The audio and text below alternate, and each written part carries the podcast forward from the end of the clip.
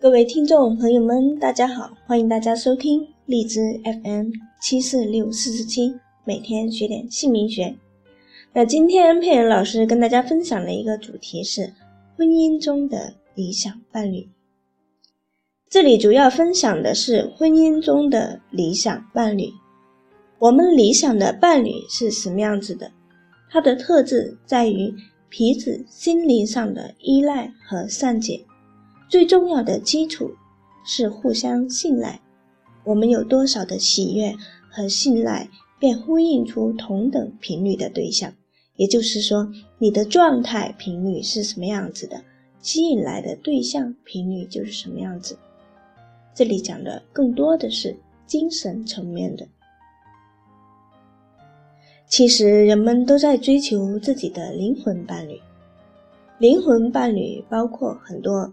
自己的心、信仰勾勒出来的一个对象，和自己精神层面频率一样的。那在人们的生活当中，都想找到自己理想的另一半。世间讲的恋情，心灵层面的心有灵犀一点通，一个凝视，一个神情。对方都能够心领神会，知至甚深。那为什么每个人都要找一个伴侣？更多的是灵魂层面的一个缺乏，总觉得自己缺少的那一半不够完整。从磁场中就能感应到，这不是自己理想的伴侣。只有结了婚的磁场才是合一的。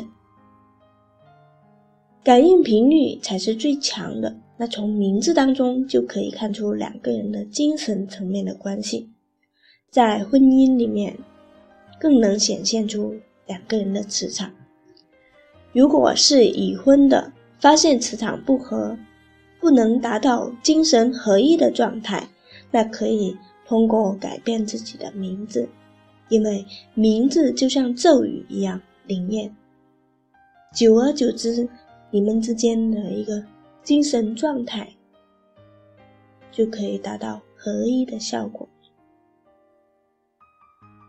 那在这里，佩妍老师特别提醒大家，其实，在婚姻里面，真正的意义就是互相认识自己，互相提升自己，共同成长、进步，找到真正的自己。频率一样，就能够合二为一的状态。需要改进自己的能量频率，最快的一个方法就是能够改一个好的名字。好名字，好运势，好频率，好人缘，那就容易找到好的伴侣。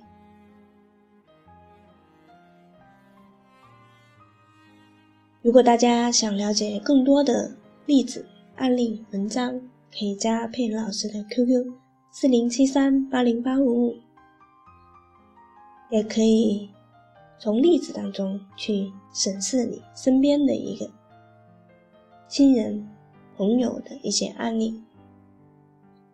当你了解到一定程度的时候，也许你会发现，名字真的就是这么神奇。